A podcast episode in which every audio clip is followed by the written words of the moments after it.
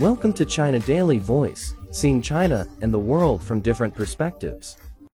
The Swedish city of Malmö is taking dirty talk to a whole new level in its latest effort to clean up the streets. By installing talking garbage cans that dish out racy audio messages after being fed trash, authorities are hoping for an increase in rubbish being deposited.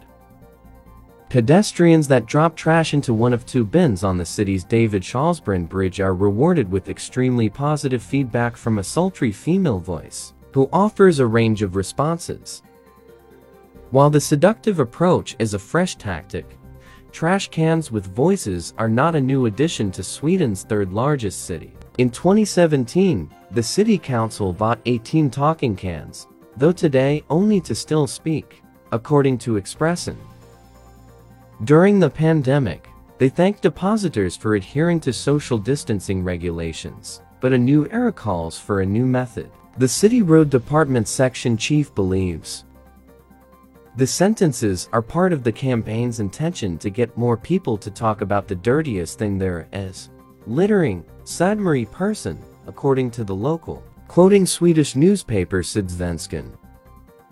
So please go ahead and feed the bins with more rubbish. Yes, just like that.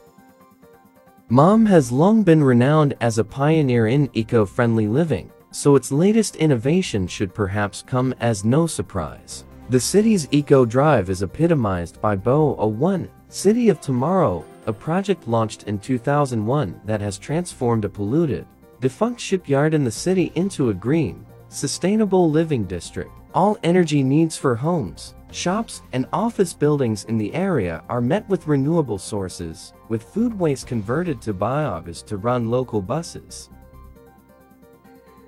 That's all for today. For more news and analysis, buy the paper. Until next time.